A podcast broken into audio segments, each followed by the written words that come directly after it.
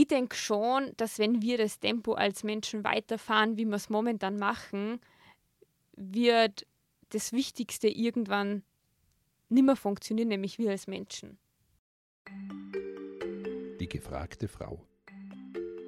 Ein Podcast der Salzburger Nachrichten. Ja, liebe Hörerinnen und Hörer, herzlich willkommen zu einer neuen Folge der gefragten Frau.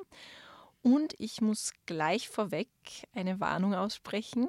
Ich habe meinen Namen geändert. Ich habe geheiratet und heiße jetzt nicht mehr Stefanie Rausch, sondern Stefanie Wagner. Bin also jetzt Ehefrau. Was ich auch bin, ist, äh, ich bin 25 Jahre alt. Das heißt, ich bin Generation Z nach den meisten Quellen und Ansichten sozusagen. Und das wiederum heißt, ähm, dass ich faul bin, oder? Die Generation Z ist bekannt dafür, die weiten Jeans und Hosen, generell baggy, also weite Kleidung wieder in gemacht zu haben. Und die Gen Z ist die TikTok-Generation, die früheren iPad-Kinder, die jetzt erwachsen sind. Und die Gen Z ist eben faul. Faule, anspruchsvolle und fordernde Schneeflocken. Diese Schneeflocke hier heißt euch herzlich willkommen zu einer neuen Folge. Aber ich muss gleich vorweg sagen, laut einer aktuellen Studie von Wiener Wissenschaftlerinnen und Wissenschaftlern ist die Gen Z gar nicht so faul, fordernd und anspruchsvoll, wie der Eindruck ist. Die haben nämlich herausgefunden, dass die Gen Z ganz schön viele negative Vorurteile abkriegt. Warum das so ist, wie die entstehen und was New Work bedeutet, das will ich heute von Susanne Fietz wissen. Hallo Susanne, danke, dass du da bist. Hallo, danke schön für die Einladung. Wenn du mit der Gen Z zusammenarbeitest, was ist dein persönlicher Eindruck von ihr? Mein persönlicher Eindruck von der Gen Z ist, dass sie wahnsinnig reflektiert sind und dass sie sich über Dinge Gedanken machen, die ich in dem Alter, in, die, in dem sie jetzt sind, ich damals nicht gemacht habe. Also ich arbeite viel mit Lehrlingen, die teilweise 16 bis 18 sind und die wissen ganz klar, was sind ihre Werte, ihre Ziele und ich habe mit 15, 16 andere Sorgen gehabt, wo ich vielleicht, keine Ahnung, am nächsten Wochenende die Party krachen lasse. Aber da merkt man einfach, ja, sie sind wahnsinnig reflektiert. Sind wir wirklich so unbelastbar und egozentrisch, wie die Meinung ist? Und woher kommt dann diese Meinung, wenn eigentlich ja diese Reflexion, die du gerade beschrieben hast, eher positiv wäre? Ja, das hat eigentlich einen einfachen, einen einfachen Hintergrund, nämlich den, dass ältere Generationen, wie die gearbeitet haben, der Arbeitstag einfach ganz anders abgelaufen ist. Also die sind in die Arbeit gekommen, da war vielleicht E-Mail gerade erst modern oder man hat vielleicht auch gar kein Handy gehabt oder man hat vielleicht auch noch gar keinen PC gehabt. Das heißt, in acht Stunden Arbeit ist teilweise viel weniger passiert. Und das hat sich natürlich geändert. Wir sind 24-7 die ganze Zeit irgendwie online und in einem 8-Stunden-Arbeitstag oder 12 Stunden oder 10 Stunden, wie auch immer, ähm, passiert einfach viel, viel mehr. Und wir dürfen eins nicht vergessen, unser Gehirn hat sich seitdem nicht wirklich weiterentwickelt.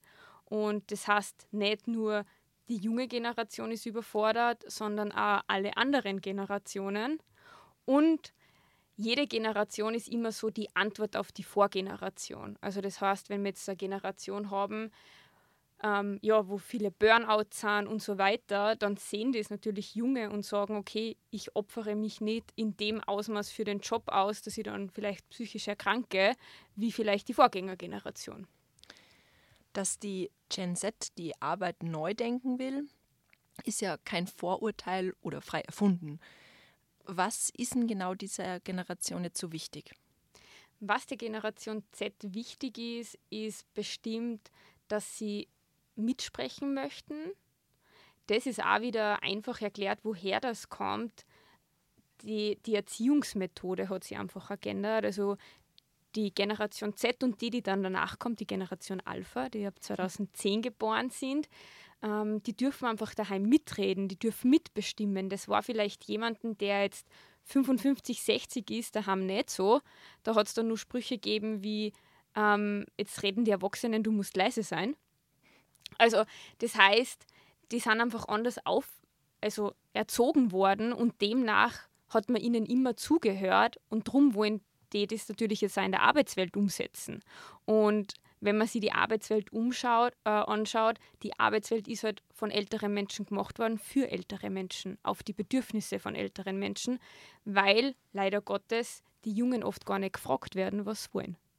Jetzt könnte man natürlich argumentieren, ja, die Gesellschaft wird ja eh immer älter, es gibt immer mehr ältere Menschen und immer weniger junge. Warum ist es trotzdem wichtig, auch auf die Jungen in der Arbeitswelt zu schauen? das ist aus dem Grund wichtig, weil sie Wissen auch verändert hat. Früher war Wissen sehr langfristig. Wenn ich in die Schule gegangen bin oder was braucht habe, bin ich in die Bibliothek gegangen, ich habe mir das Buch angeschaut und habe gewusst, das Wissen, das ich heute habe, ist in 15 Jahren auch noch immer aktuell. Mittlerweile wissen wir, dank KI und sonstiges, dass vielleicht ein Wissen, das ich heute habe, morgen vielleicht längst überholt ist. Und da haben natürlich die Jugendlichen, durch das, dass die einfach auch flexibler sind. Wir kommen dann vielleicht eh noch auf die Entwicklungsaufgaben von Jugendlichen zu sprechen, sind halt die einfach auch flexibler. Und darum ist, glaube ich, wichtiger denn je einfach miteinander das zu bestimmen, wie wir arbeiten wollen, weil die Jungen halt einfach gerade im technischen Bereich ähm, ja, flotter sind, mit dem aufgewachsen sind und vielleicht ein bisschen einen Vorsprung haben. Würdest du sagen, die Leute sind zufrieden mit den Gegebenheiten, auf die sie treffen, wenn sie aus der Schule ins Arbeitsleben einsteigen? Jetzt entweder für die Lehre oder noch im Studium? Nein. Also ich bin zwar kein Fan von mit dem Gießkannen im Prinzip überall drüber zu fahren, aber ich denke, dass sicher der Großteil nicht zufrieden ist, weil wir heute halt einfach auch das Thema haben, werden wir auf die Arbeitswelt vorbereitet. Also ich selbst war Lehrling, habe 2009 eine Lehre gestartet und für mich war die Lehrzeit am Anfang richtig hart, weil plötzlich hast du ähm, 38,5 Stunden, was für einen Schul Schüler extrem viel ist. Plötzlich musst du performen, plötzlich musst du ständig nachfragen. Also du bist plötzlich mit Dingen konfrontiert, die du nicht kennst. Und wir kennen das ja alle, wenn wir plötzlich anfangen, keine Ahnung, Sport zu machen, ist das am Anfang auch anstrengend. Und darum glaube ich nicht, dass die Arbeitswelt oder die Bedingungen, die wir vortreffen, alle zufriedenstellt. Wäre dann die Lösung eine viel diskutierte Revolutionierung der Arbeitswelt? Ja, das klingt jetzt sehr, sehr viel, es müsste man sehr viel ändern. Ich denke, es geht einfacher, nämlich indem, dass wir einfach miteinander sprechen. Dass wir sagen, okay, was ist da, was ist gut, warum es da ist und was dürfen wir vielleicht ändern. Also ich glaube jetzt, alles, was wir momentan haben, über Bord zu schmeißen, ist vielleicht auch nicht der richtige Ansatz, sondern vielleicht dazu schauen, okay, was hat denn vielleicht einen Sinn? Also gerade wenn es um das Thema Arbeitszeit geht oder Homeoffice, wissen wir halt auch, dass unsere Gesetze vielleicht nicht ganz so flott sind, wie wir es gerne hätten. Das heißt, natürlich braucht es da ein bisschen Geduld. Und ja, ich denke, dass die neue Arbeit so ausschauen sollte, dass jeder mit seinen Bedürfnissen einfach wahrgenommen wird. Ja, das äh, hat ja auch die Corona-Krise bewiesen, also die Pandemie, wie schnell tatsächlich etwas möglich ist, wenn dementsprechende Gesetze ähm, und Möglichkeiten in die Wege geleitet werden. Also man muss ja nur äh, uns als Unternehmen die Salzburger Nachrichten anschauen. Also da war Homeoffice äh, früher eher seltener. Man hat halt einfach seinen, seinen Platz am PC gehabt im Büro und war natürlich unterwegs für Termine, aber das Homeoffice an sich, wie ich es jetzt unter anderem äh, und meine Kolleginnen und Kollegen einmal die Woche circa genießen können, das war hm, definitiv nicht, nicht so davor und auch wahrscheinlich für andere Unternehmen. Ja, ich kenne das selbst. Ich war sehr lange in einem Angestelltenverhältnis und da ist immer darum gegangen, der, der im Homeoffice sitzt, ist der, der keine Leistung bringt. Mhm. Und das merke ich schon gerade in Diskussionen, auch wenn es um die, um die Diskussion bezüglich Arbeitszeit geht. Ich glaube, vor was wir uns schon verabschieden dürfen, ist, dass Arbeitszeit nicht gleich Produktivität bedeutet. Ich kann keine Ahnung, um sieben ins Büro kommen und um 19 Uhr rausgehen, kann aber sein, dass ich dreimal die Salzburger Nachrichten gelesen habe und meinen Urlaub gebucht habe und vielleicht dann nichts weitergebracht habe. Es kann aber sein, dass ich vielleicht fünf Stunden im Homeoffice arbeite und in die fünf Stunden extrem produktiv bin. Also davon bin ich echt der Fan zu sagen, Leistung ist nicht gleich Zeit. Und Zeit ist nicht gleich Produktivität. Es wird ja oft der Begriff New Work verwendet. Was, was bedeutet der? Es gibt keine allgemeine Definition von New Work. Im Prinzip, um was geht es bei New Work? Um New Work geht es im Prinzip darum, dass wir sagen, okay, wie wollen wir in Zukunft zusammenarbeiten? Das ist eigentlich so das Hauptthema und da spielen ganz viele Dinge mit. Sei es, wie gestalten wir einen Arbeitsplatz?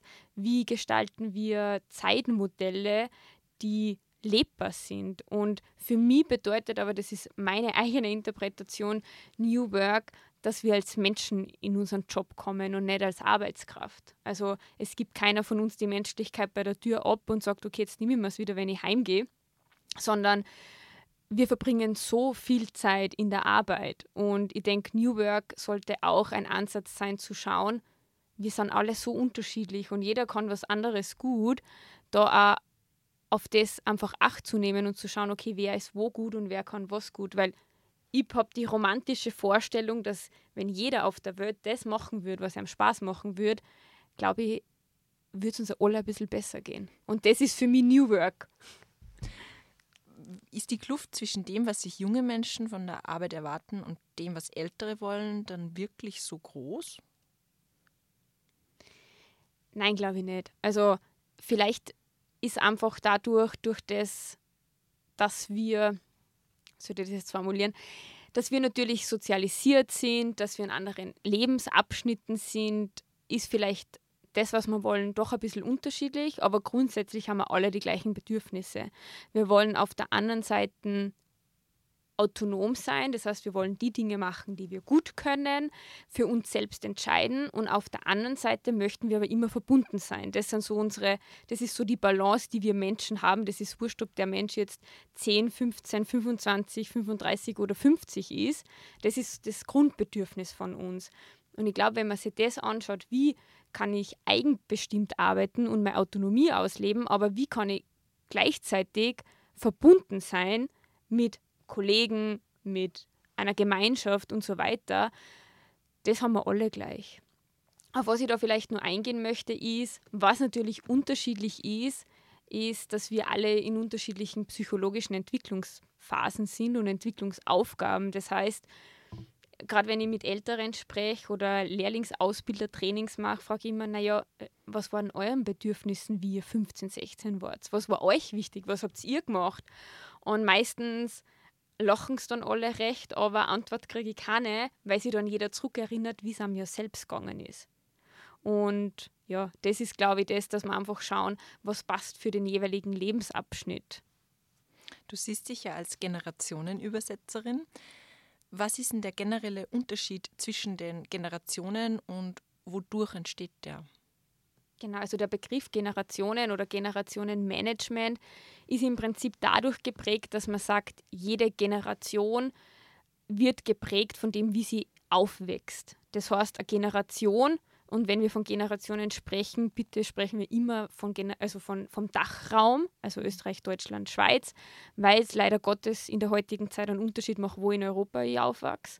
Also das heißt, wir sprechen dann immer wirklich länderspezifisch oder wie es bei unserem Fall ist, halt in der Dachregion. Und das sind halt verschiedene Sachen, die uns prägen. Also die ältere Generation sagt zum Beispiel, sie können sich an den Mauerfall erinnern in Deutschland. Meine Generation, ich bin jetzt 30, da ist immer so der Hauptbegriff 9-11. Und ja, die nächste Generation, die kommen wird, für die wird das Thema Corona sein.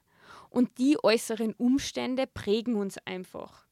Und das ist eigentlich der Hauptgrund, warum Generationen teilweise ein bisschen anders ticken, weil einfach die äußeren Einflüsse viel stärker sind. Und jetzt kann man sagen, naja, ist ja alles nicht so schlimm. Ähm, da spielt uns aber unser Gehirn ein bisschen einen, einen Trick, weil von den Dingen, die wir wahrnehmen, sind uns nur 5% bewusst. Alles andere passiert im Unbewussten. Das heißt, wenn jetzt ein Kind groß wird und merkt, okay, plötzlich haben alle Masken auf, plötzlich darf ich jemandem die Hand nicht mehr geben und so weiter, das macht was mit dem Menschen. Und der gibt vielleicht jemanden, wenn er erwachsen ist, nicht mehr die Hand, weil er damit die Angst hat oder tief in ihm verwurzelt ist, dass sein kann, dass er sie bei jemandem ansteckt. Also zusammengefasst, was unterscheidet die Generationen, das, wie es aufwachsen und wie es groß werden? Das ist ein super interessanter Punkt, weil ich mir das noch nie so gedacht habe. Für mich sind Generationen eher ähm, von diesen Eigenschaften geprägt, die man, die man dann halt immer hervorhebt. Also wenn du 30 bist, bist du Millennial, oder? Mhm, genau. Das wären dann, äh, da habe ich ganz bestimmte Bilder im Kopf, diese dünnen Augenbrauen, also einfach diese 2000er irgendwie, also ähm, viel von, von Fashion irgendwie geprägt, von, Mhm. von Körperbildern und halt von so technologischen Gegebenheiten damals. Also irgendwie so die, die technologische Wende oder diese, diesen Fortschritt habt ihr ja total, Mhm. die, habt ihr die volle Breitseite abbekommen, sozusagen. Ähm, wohingegen ich schon mehr mit dem Digitalen aufgewachsen bin und jetzt die Gen Z natürlich eigentlich so die richtigen Natives sind. Wobei ich mir aber auch oft wieder bewusst werde, wie wenig Unterschied zwischen den Generationen teilweise ist. Also es ist ja doch sehr knapp und es sind ja nur fünf Jahre zum Beispiel zwischen uns und es sind auch nur fünf Jahre zwischen mir und meiner Schwester, die jetzt 20 ist. Äh, Und obwohl die Unterschiede teilweise richtig krass sind, gibt es Gemeinsamkeiten, die auch sehr, sehr stark sind. Ist es dann was, worauf du in deiner Arbeit baust?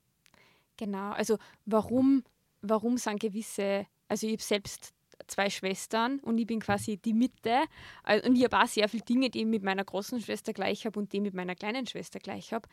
Ich merke aber, meine kleine Schwester, die ist doch sechs Jahre jünger, die ist 24. Da merke ich einfach, die, ist, die hat einfach ganz andere Themen, weil die, die Themen habe ich mit 24 auch gehabt. Also, und das ist eigentlich das, wo man sagt, okay, man ist irgendwie trotzdem im Kern gleich, wie du jetzt gesagt hast, weil man die gleichen Eltern hat. Also man hat gewisse Grundwerte einfach mitbekommen, aber trotzdem steckt man in andere, ja, in andere Entwicklungsaufgaben, die man halt meistern darf. Und ja, die dünnen Augenbrauen habe ich auch gehabt. Also ich habe gerade letztes Jahr mein 30er gehabt und habe ein schönes Fotoalbum mit Augenbrauen bekommen, die man suchen hat müssen auf die Bilder.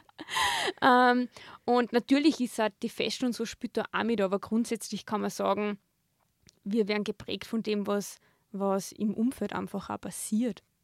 Obwohl wir, wie du sagst, diese Gemeinsamkeiten haben, wird ganz oft eher auf die Unterschiede hingewiesen. Also so gerade auf Social Media äh, gibt es ähm, sogar fast einen richtigen Streit zwischen oder einen richtigen Kampf zwischen Millennials und Gen Z, weil die Gen Z sagt, die Millennials haben keine Ahnung ähm, und die Millennials sagen sie, ja, die, die sind halt anders aufgewachsen, die, die, die ziehen sich vielleicht anders an als die Gen Z und sagen dann, ja, die Gen Z, die, die zieht sich nicht schön an oder nicht gescheit an.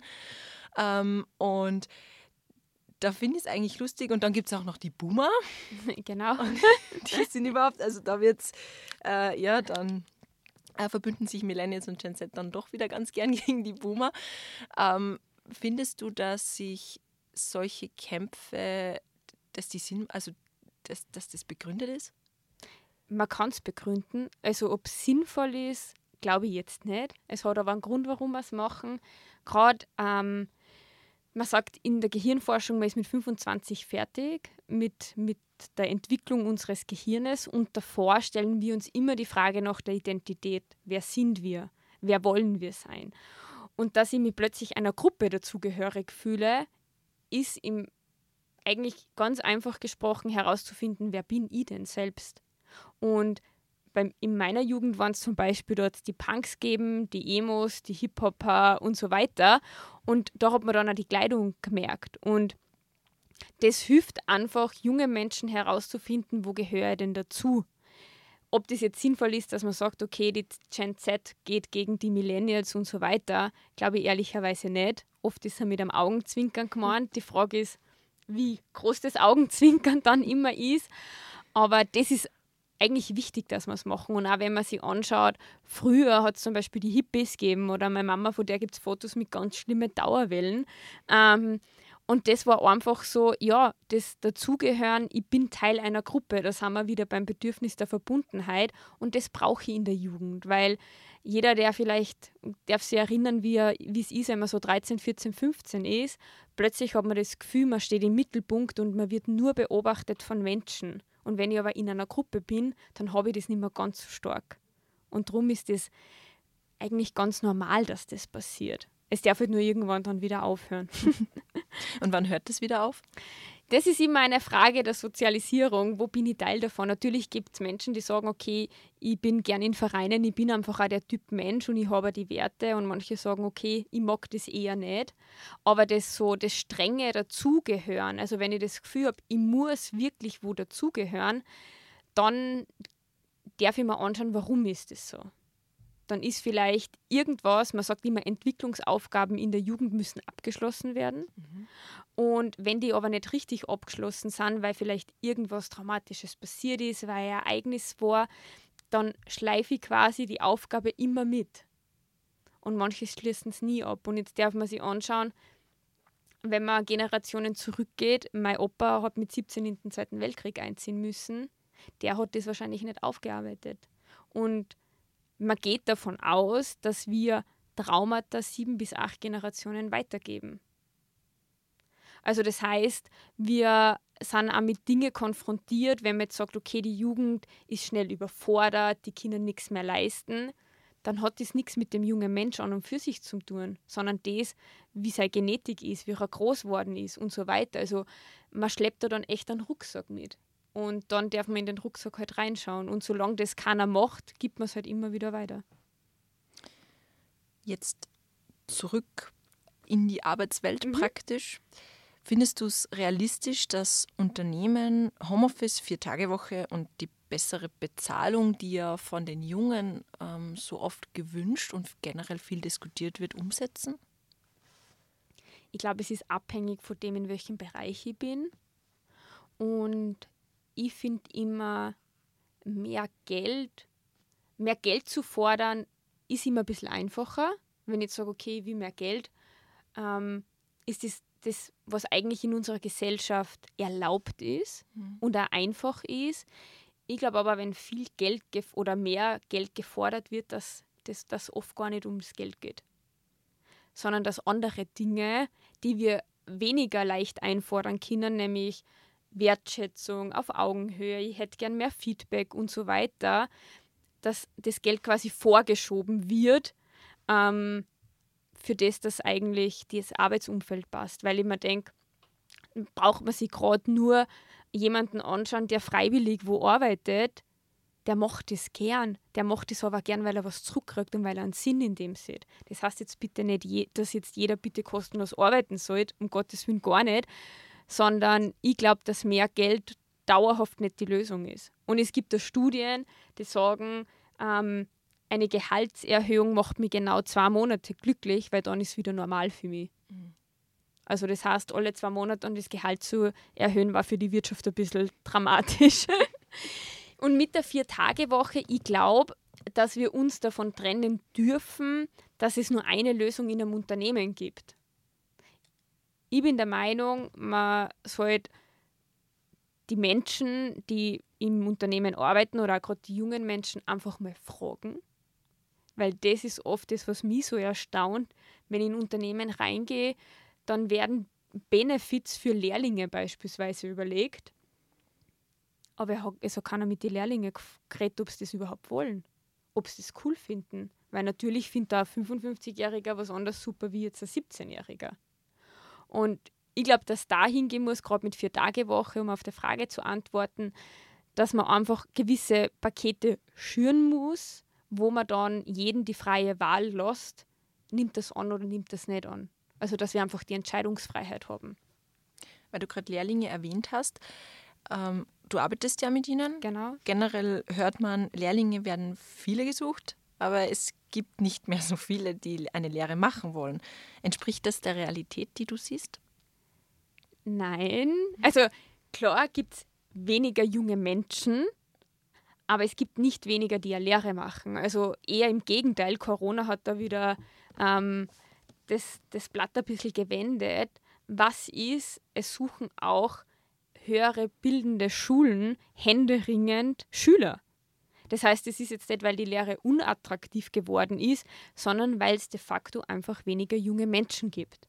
Und eine Zahl, die mir da eigentlich ganz, die mir irgendwie, ich bin ein positiver Mensch, aber die Zahl tut ein bisschen weh, dass in den nächsten fünf Jahren 30 Prozent mehr Babyboomer in, in Pension gehen, als junge Menschen nachkommen werden.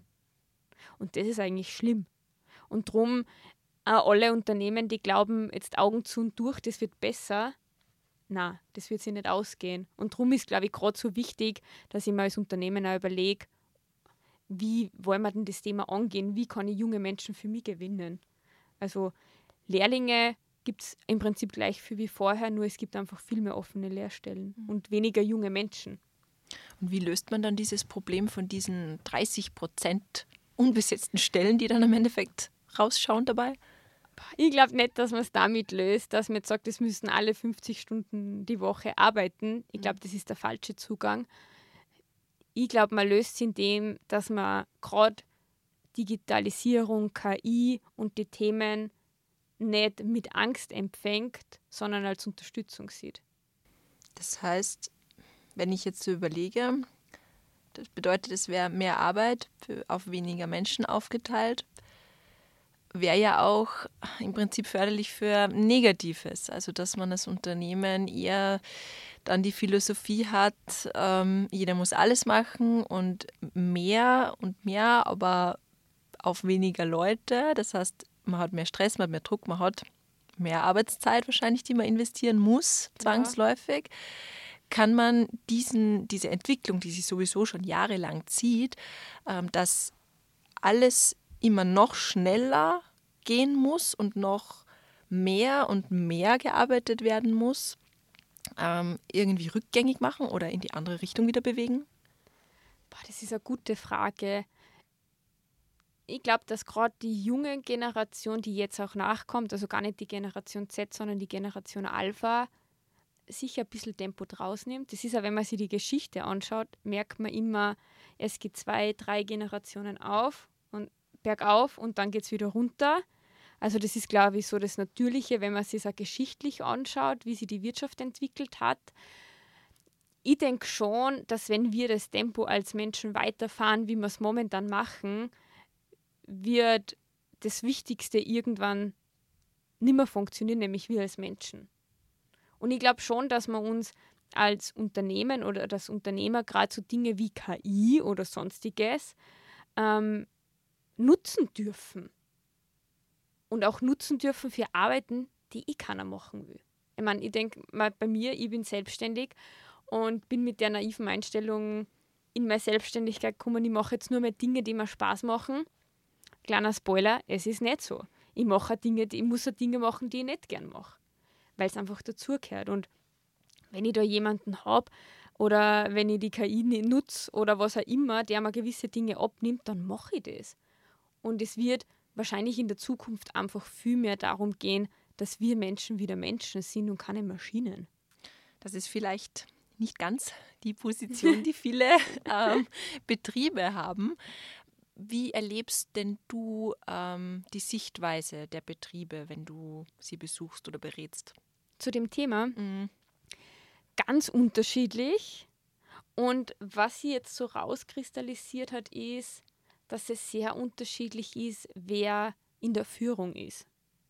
Also, wenn man glaubt, man ist jetzt, keine Ahnung, in der Personalabteilung und kann das Blatt jetzt irgendwie drehen, und der Geschäftsführer ist aber kein Fan von dem, man kämpft gegen Windmühlen. Das, also da ist gescheiter, man spart sich seine Energie und macht was anderes. Wichtig ist, dass das Thema von ganz oben kommt. Und da merke ich einfach, es gibt Unternehmen, die die Jugend als Chance sehen und als Zukunft. Und es gibt Unternehmen in der Geschäftsführung, die sagen, die nehmen sie, den gibt man den kleinen Finger, die wollen die ganze Hand. Also es ist auch sehr branchenabhängig. Und ich bin aber der Meinung, dass alle jene, die verstanden haben, dass nicht die Jungen das Problem sind, nie Probleme haben werden, Mitarbeiter zu finden oder Mitarbeiterinnen zu finden. Und genau, ich denke, oder der Unterschied ist ganz klar in dem Thema bei, dem, bei den Unternehmen, wer sitzt in der Führung. Was haben die selber für Geschichte gehabt? Haben die teilweise auch selbst Kinder? Also das ist ganz spannend. Ich habe letztens mit einem Unternehmer gesprochen, der hat zu mir gesagt, was Susanne, ich war so lange der Meinung, dass die Jungen faul sind. Und jetzt hat mein, mein Sohn eine Lehre gemacht und der ist verzweifelt dran, weil einfach so viel von ihm gefordert worden ist. Und dann sagt er, und dann habe ich festgestellt, es liegt nicht an der Jugend, es liegt am System. Und das war für mich dann so schön, weil ich mir gedacht habe, ab und zu braucht es halt dann jemanden, dem man nahe steht, um das auch vielleicht zu erkennen. Und unter uns gesagt, es ist ja auch einfach zu sagen, die Jungen sind schuld. Die Frage ist, geht es um die Schuldfrage? Ich glaube nicht. Die Frage ist, wie kommen wir alle miteinander voran? Mhm. Du hast ja erzählt, du hast selbst eine Lehre gemacht. Genau. War das auch so, dass du das Gefühl hattest, es wird extrem viel von dir gefordert oder zu viel? Es, es, ist, un, also es ist abhängig davon gewesen, ich habe in einem großen Betrieb gearbeitet und habe Abteilungen gewechselt. Und es war abhängig davon, wer für mich verantwortlich war. Also da hat es ja quasi immer einen Ausbilder gegeben oder Kolleginnen und Kollegen, die da was gezeigt haben. Und ich habe eine Ausbilderin gehabt, ähm, an dieser Stelle danke. Also die, von der habe ich menschlich so viel mitnehmen dürfen. Es hat aber Ausbilderinnen gegeben oder Ausbilder, die einfach, ja, da sind Sätze gefallen wie, kannst du überhaupt das Alphabet? Da hat es Tage gegeben, da bin ich um 10 weinend im Klo gesessen und habe mir gedacht, ich überlebe den Tag nicht. Aber gar nicht, weil einfach die Voraussetzung war oder der Glaube war, man muss alles können. Und ich denke mir dann, es heißt Lehrzeit. Sonst würde ich eh keine Lehr machen. genau. Aber jetzt im Nachhinein, ich weiß, das klingt dann immer, alle sagen dann, ja, im Nachhinein hat es eh so passt. Ja, logisch, weil man natürlich, natürlich, ich bin auch davon überzeugt, man kann was daraus lernen und auch was mitnehmen daraus. Aber man kann das sicher teilweise menschlicher angehen. Ja, und man ist mit 15 noch extrem jung. Also alleine zu wissen in diesem Alter, was man machen möchte und potenziell vielleicht für immer, äh, ist ja schon eine Wahnsinnsentscheidung. Oder das ist eine, eine Riesenlast eigentlich auch für viele, oder? Ja, also vielleicht, wenn ich mir als Beispiel nehmen darf, bei mir war es so, ich wäre nicht schlecht in der Schule gewesen, aber ich habe zur Mama gesagt, ich mag nicht mehr. Ich mag mein eigenes Geld verdienen. Und die Mama hat dann gesagt, komm, geh weiter in die Schule und so weiter. Und dann haben wir den Deal gehabt, wir probieren fünfjährige HLW. Und dann habe ich nach einem Jahr gesagt, es geht sich nicht aus. Ich bin halt damals in die Schule gegangen, weil meine Freundinnen alle dorthin gegangen sind. Und für mich war klar, ich werde nie in einem Büro arbeiten, weil ich habe halt in meinem Kopf gehabt, Büro ist so den ganzen Tag irgendwie Akten sortieren, Kaffee machen und ein bisschen schatzen und das war's. Und dann habe ich einen, einen, Eignungstest gemacht. Also das würde ich auch alle empfehlen, die Kinder haben, macht mit denen einen Eignungstest. Was sind denen ihre Stärken, was sind denen ihre Schwächen?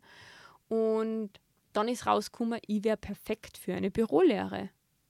Und dann bin ich mal schnuppern gegangen und habe mir es angeschaut. Und darum ist es so schwer, wie du sagst, für ganz viele junge Menschen.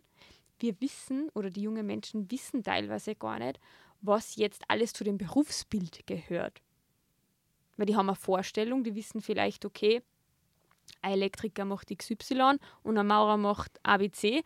Aber was genau dahinter steckt, wissen die jungen Menschen nicht. Und wie soll ich die Entscheidung treffen, wenn ich die ganzen Informationen nicht habe? Und ich habe gerade erst gelesen, ein junger Mensch kann entscheiden zwischen 230 Lehrberufen und über 10.000 Studiengängen. Naja, wie soll ich mich da entscheiden? Mhm. Das war ja früher auch nicht so. Früher war, wenn der Papa Elektriker gewesen ist, ist wahrscheinlich der Sohn auch Elektriker geworden.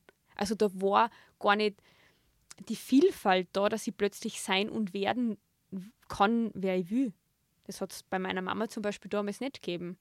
Die ist klassisch in der Landwirtschaft groß geworden und da hat's, hat, weiß man, okay, irgendwer von den Kindern wird die Landwirtschaft übernehmen. Da war nichts mit, gehen wir studieren, ziehen wir woanders hin, weil es einfach auch nicht möglich war. Und das kann natürlich überfordern. Zum Abschluss würde mich noch interessieren, du als Expertin, hast du schon viele Arbeitsplätze und Arbeitsbedingungen gesehen. Wie sieht denn deine persönliche Version oder Vorstellung eines perfekten Arbeitsplatzes aus? Mein perfekter Arbeitsplatz. Ich muss vielleicht dazu sagen, ich bin ein sehr ordentlicher und strukturierter Mensch. Das heißt, manche werden sich jetzt denken, um Gottes Willen, das war gar nicht meins. Da sind wir wieder bei dem Thema, jeder darf quasi für sich selbst den Arbeitsplatz gestalten. mein Arbeitsplatz wäre ein Arbeitsplatz, der einlädt dazu, neue Ideen zu kreieren. Also der nicht quasi jetzt ein Schreibtisch ist, wo ich nur da sitze und meine Sachen erledige, sondern wo ich auch ja, die Möglichkeit habe, vielleicht da rauszugehen. Ich bin sehr gern draußen und meine meisten Seminarkonzepte entstehen tatsächlich entweder am Berg oder beim Laufen. und genau, also das wäre eigentlich so mein perfekter Arbeitsplatz, dass ich sage, ich habe einen Schreibtisch, wo ich konzentriert arbeiten kann, ähm, wo gute Musik läuft im Hintergrund und wo es, wo es einen guten Kaffee gibt, wo ich Menschen habe, mit denen ich quatschen kann, wo ich aber auch sagen kann, okay, zieh mir jetzt meine Laufschuhe an und bin einmal eine Stunde weg und komme dann wieder. Das klingt jetzt sehr idealisiert. Und tatsächlich wird es so sein, dass, wie soll ein perfekter Arbeitsplatz ausschauen? Ich denke, ein perfekter Arbeitsplatz wird so ausschauen, dass sich die Mitarbeiter wohlfühlen. Und das sind oft echt kleine Dinge, die nicht viel Geld kosten. Und vor allem am besten die Mitarbeiter einfach fragen. Was wollt ihr? Was passt für euch? Und in die Entscheidung mit einbinden. Weil ich kenne gerade ein Beispiel, ich will kein Unternehmen nennen, ähm, die sind in ein super cooles Büro gezogen und die Mitarbeiter wollen dort nicht sein, weil sie nicht gefragt worden sind. Und oft waren die Dinge so einfach, dass man sagt, wir reden einfach miteinander. Und man fragt vielleicht die Mitarbeiter mal, was haben wollen.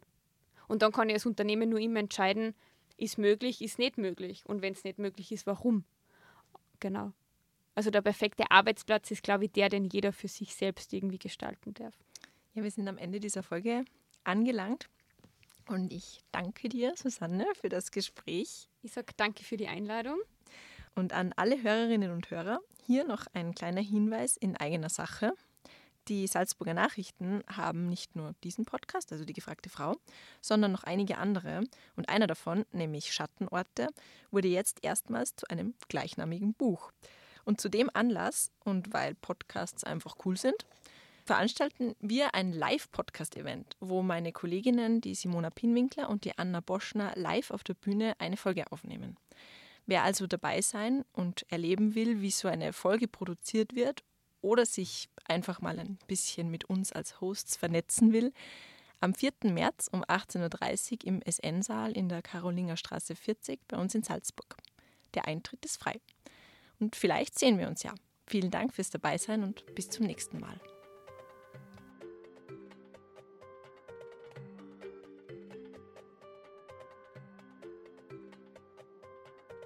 Das war ein Podcast der Salzburger Nachrichten. Wenn Sie mehr wissen wollen, besuchen Sie uns im Internet auf www.sn.at.